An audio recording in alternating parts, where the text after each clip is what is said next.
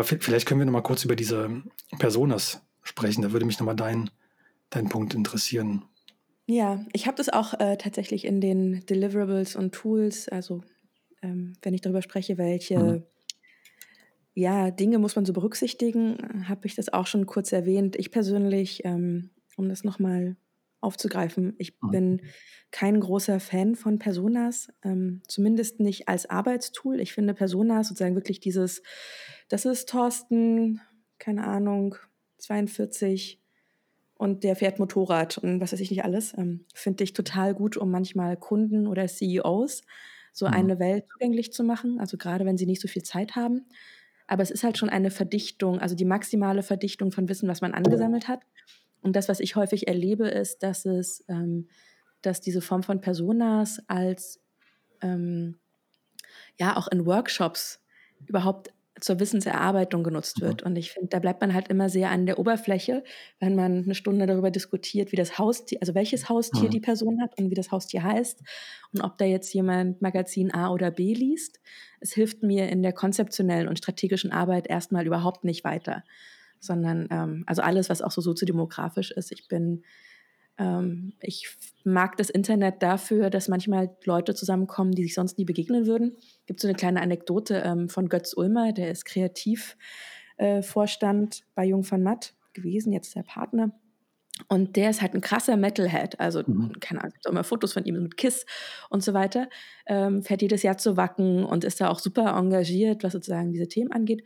Und die haben zum Beispiel, diese Metaler, haben jetzt einen eigenen Verein über Metalheads in Kommunikations- und Führungsebenen gegründet. Und da sind da plötzlich äh, Rechtsanwälte mit drin, Geschäftsführer und so weiter. Also sozusagen aus dieser Gruppe, die sich online gefunden hat, der mhm. Metalheads, mhm. hat sich jetzt so eine Art Führungskräfte Salon entwickelt. Also das Wording passt überhaupt nicht zu mhm. Headbang. Aber ähm, das haben die jetzt halt gemacht und mhm. ich glaube, die streamen das auch auf Twitch, ähm, ihre Gespräche und das ist natürlich total toll. Und da würdest du aber nicht hinkommen mit einer Persona ja. Mit Thorsten.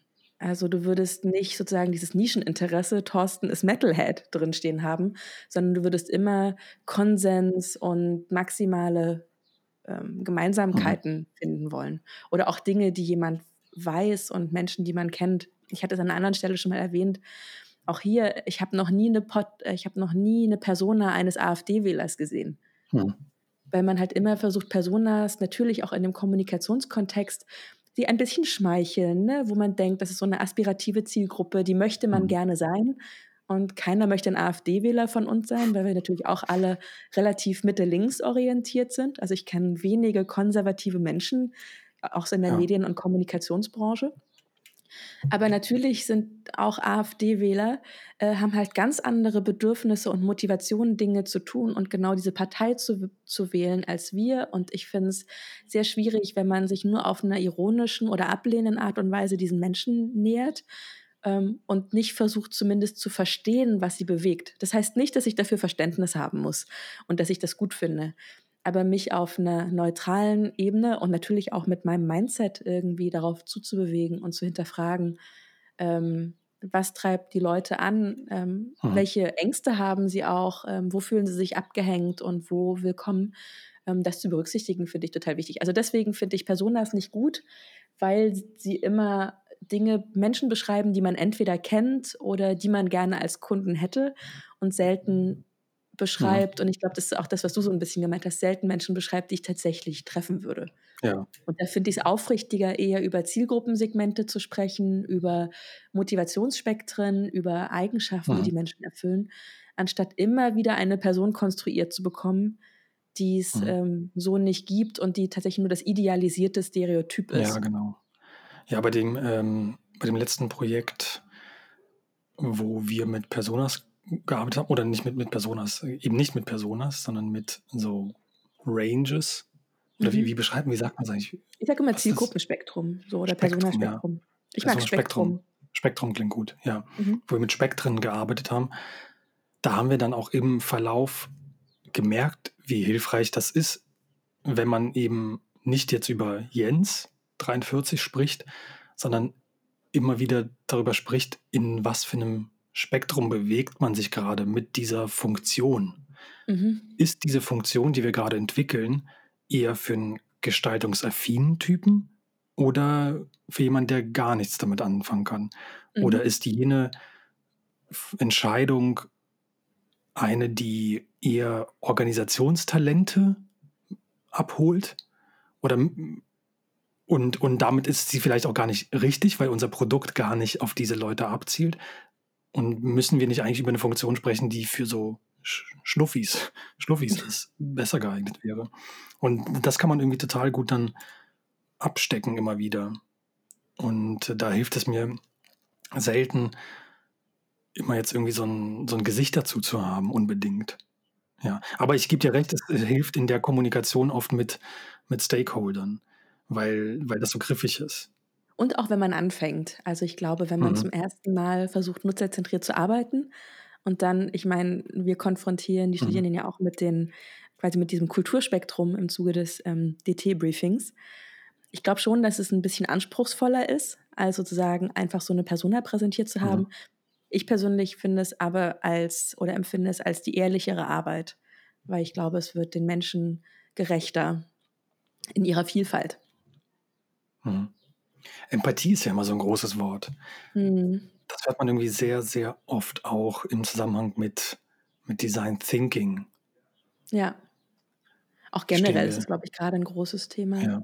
Empathic Design. Also natürlich. Ich halte es da so ein bisschen mit Don Norman, also mhm. dem einen auch der äh, Erfinder dieses UX-Begriffes, der hat letztes Jahr einen Vortrag gehalten mhm. und die Essenz war so ein bisschen, dass es keine Empathie gibt, ähm, weil, also das ist das Beispiel, was er angebracht hat, mhm. ich bin nicht mal in der Lage, für meine Frau, mit der ich seit über 20 Jahren mhm. verheiratet mhm. bin, ein Weihnachtsgeschenk zu finden. Also wie soll ich dann in der Lage sein, für mhm. jemanden, den ich überhaupt nicht kenne, eine richtige Funktion zu entwickeln? Also wenn ich nicht mal gegenüber meiner Frau echt empathisch sein kann, mhm. wie soll ich sein gegenüber von Menschen, die ich nie kennengelernt habe? Wie findest du Empathie? Ich finde, das Konzept finde ich sehr schön. Das Konzept mhm. von Empathie und empathisch sein. Und ich mag es auch, daran zu denken, während ich etwas tue. Mhm. Aber ich würde auch eher skeptisch sein, wenn man, wenn man das auch als so ein, wenn man das als Tool irgendwie versucht zu propagieren. Ja. Oder, oder da Methoden dran hängen, die angeblich dazu führen, dass wir total empathisches Produkt hm. Oder ein Branding hergestellt haben. Und für mich ist das, hängt das wieder, ja, wieder an äh, Recherche, Verstehen. Ich finde auch Respekt und Wertschätzung sind auch mhm. sehr, sehr wichtige Themen da. Ist so ein Aber bisschen ich, auch eine, eine Immersion in eine Lebenswelt, ne? Ja, genau, eine Immersion, finde ich, das, das klingt sehr gut, Immersion. Und ähm, aber ich, ich würde mir nie anmaßen, sagen, dass, dass ich da jetzt total empathisch gerade darauf reagiere, auf das Problem oder mit meiner Gestaltung auf irgendwas total empathisch da jetzt eine Lösung gefunden habe. Äh, weil am Ende stecke ich da einfach tatsächlich doch nicht drin. Und diese Gestaltung wird von oben sagen, auf diese Zielgruppe drauf ja. gestülpt. Und dann äh, muss man gucken. Also Empathie hilft mir, da hilft mir sicherlich stellenweise Entscheidungen zu treffen oder Abwägungen irgendwie, ja, Abwägungen anzustellen. Mhm. Aber da vertraue ich auch oft auf, ja, ich finde auch Einfühlungsvermögen ist irgendwie, finde ich, ein gutes Konzept. Kann ich mich so einfühlen, ein Gefühl dafür entwickeln?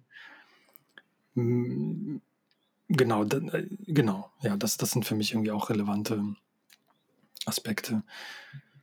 Also, wenn man jetzt mal ehrlich ist, auch gerade im Design oder in dem, was wir tun mit Apps und so, ich finde es auch immer ein bisschen fast schon hinterlistig äh, und hinterhältig, über Empathie zu sprechen. Also genauso wie sowas wie auch das Buch Hooked, ne, wo es darum geht, mhm. wie kann man Menschen abhängig machen von einem Produkt. Also ich mhm. finde, das ist es sind äh, Tools und Begriffe, die dafür sorgen, dass am Schluss dein Produkt häufiger gekauft wird, häufiger genutzt wird und du deinen Umsatz machst.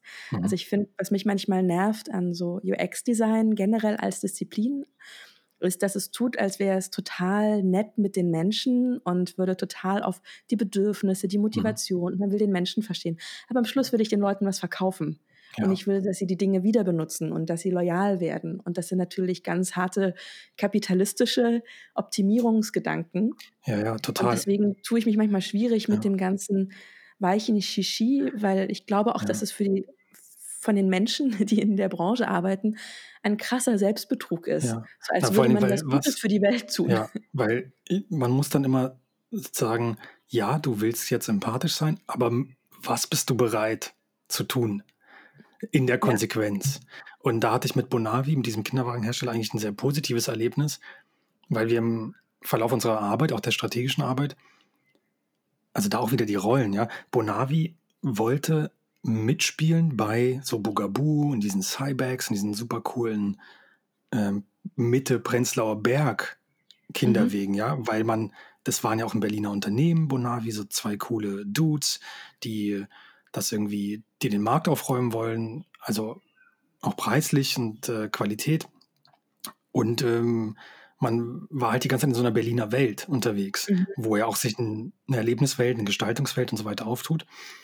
Und es stellte sich dann aber heraus, dass grade im ländlichen Raum zum Beispiel, also wo man Ja. jetzt nicht, böse gesagt, Prenzlauer Berg-Muttis hat, die mit ihrem Kinderwagen irgendwas ausdrücken wollen, dass grade im ländlichen Raum total 'ne Zielgruppe dafür für diesen Bonavi-Kinderwagen ist. Mhm. Und was für 'ne Konsequenz hat es dann? Für mich, ja, gestalterisch, bla bla irgendwas, kann ich dann mir 'n Inspirationsboard machen. Aber was die Jungs dann gemacht haben, ist zu sagen: „Ja, okay, wenn das der wenn das der Fall ist, was heißt denn das eigentlich ländlicher Raum? Wo bewegen die sich wo bewegen die sich jetzt mal physisch auch, ja? Mhm. Auf was für Berg, Schotter. Untergründen auch?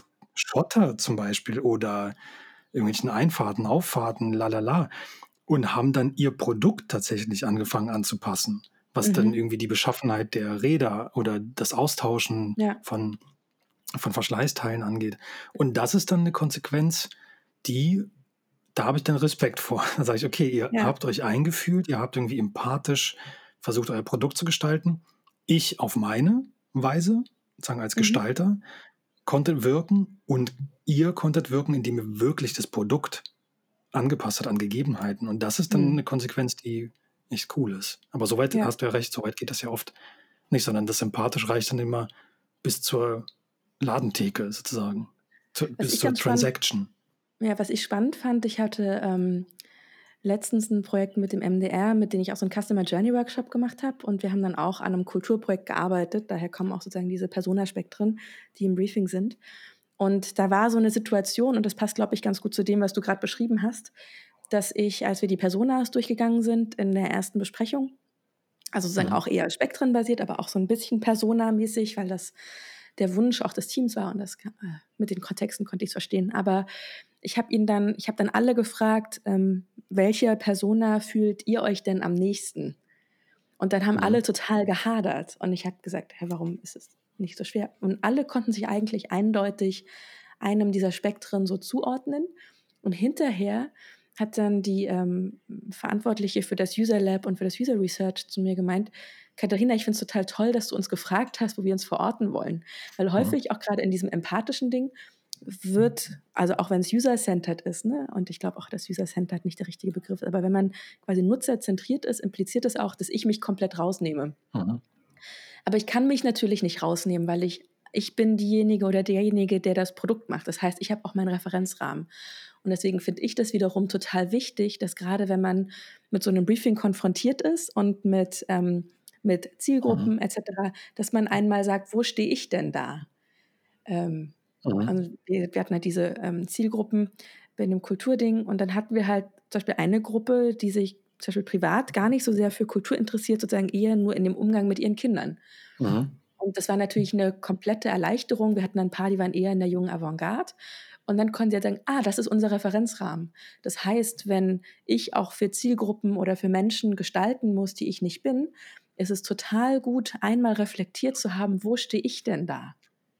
Welche Erfahrungen habe ich denn?“ Um auch ganz genau zu wissen: „Aha, das sind Erfahrungen, die Mhm. ich habe, die hat aber jemand anderes nicht.“ Oder auch beim Theater zum Beispiel, ne? Wenn du 'n Theaterstück hast, ähm, wo es keine klare Rollenaufteilung gibt, ne, dann ist das für Leute, die total theateraffin sind, gewohnt und man erlebt das häufig. Mhm. Für Menschen, die das grade zum ersten Mal hören, ist es 'ne krasse Umstellung, weil sie halt, äh, gewohnt sind, auch aus Filmen und so, dass Personen klare Rollenzuschreibung haben. Mhm.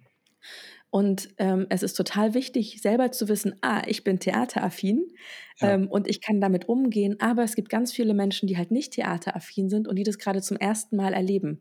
Und mhm. was muss man ihnen vielleicht auch an der Stelle mitgeben? Wie, wie kann man sie wie kann man ihnen erklären, warum das gemacht wird, woher das kommt, ja. was sozusagen innerhalb der Branche komplett etabliert ist, aber Menschen, die das zum ersten Mal erleben, natürlich verunsichert in dem, was sie gerade rezipieren oder für sie auch eine neue Welt mhm. aufmacht. Und ähm, genau deswegen finde ich es ähm, so wichtig, auch wenn man sagt, wir gestalten nutzerzentriert, aber wir als Team sind immer noch die, die das machen. Ja. Und die ihren eigenen Wissensschatz haben und ja. ihre eigenen Erfahrungen und wo man ganz genau sagen muss, ach, hier stehe ich an einer anderen Position als die Menschen, für die mhm. ich das tue. Ja, und was, was für mich da auch dran hängt, ist das Thema ja, Expertise und ähm, ja, Professionalisierung und die, ja, die Idee davon, auch etwas machen zu können, was jetzt zum Beispiel auch abweicht oder was eher einer Weiterentwicklung oder einer kreativen Lösung nahekommt und nicht der, der aus der Allgemeinheit sozusagen richtig empfundenen Lösung oder der konformen Lösung. Mhm. Da sind wir auch bei diesen Fragestellungen ganz schnell, also bei, bei, den gleichgemachten Produkten oder gleichgemachten Webseiten und warum ist, ähnelt sich alles so, so schnell. Das hängt ja irgendwie auch finde ich, an diesem Empathie oder diesem, diesen Methoden, die viel über Empathie auch arbeiten über Zielgruppen oder Personas kommen, ja. die sich dann eben auf so kleinste gemeinsame Nenner schnell einigen und bloß nicht darüber nachdenken, wie das irgendwie auch anders sein könnte. Ja. Und dann ist man halt ganz schnell bei ganz ähnlichen Lösungen. Wenn man dann auch noch sozusagen die, die Frameworks hinzuzieht, die oft zum Beispiel technische, digitale, technische Frameworks, ähm, die oft sozusagen eine Grundlage für die Arbeit schaffen oder ähm, irgendwelche Usability-Tests. Hm. Also ich glaube, das Schlimmste, was man auch machen kann in einem Prozess ist, also vor allen Dingen, wenn man anfängt, ist tatsächlich Nutzer zu fragen, was sie wollen weil ähm, Nutzerinnen und Nutzer sind halt ganz normale Menschen meistens. Mhm. Die haben halt nicht unseren Kontext, die haben keinen Überblick über den Markt, über Mitbewerber, die wissen nicht, was technisch möglich ist, was man tun könnte.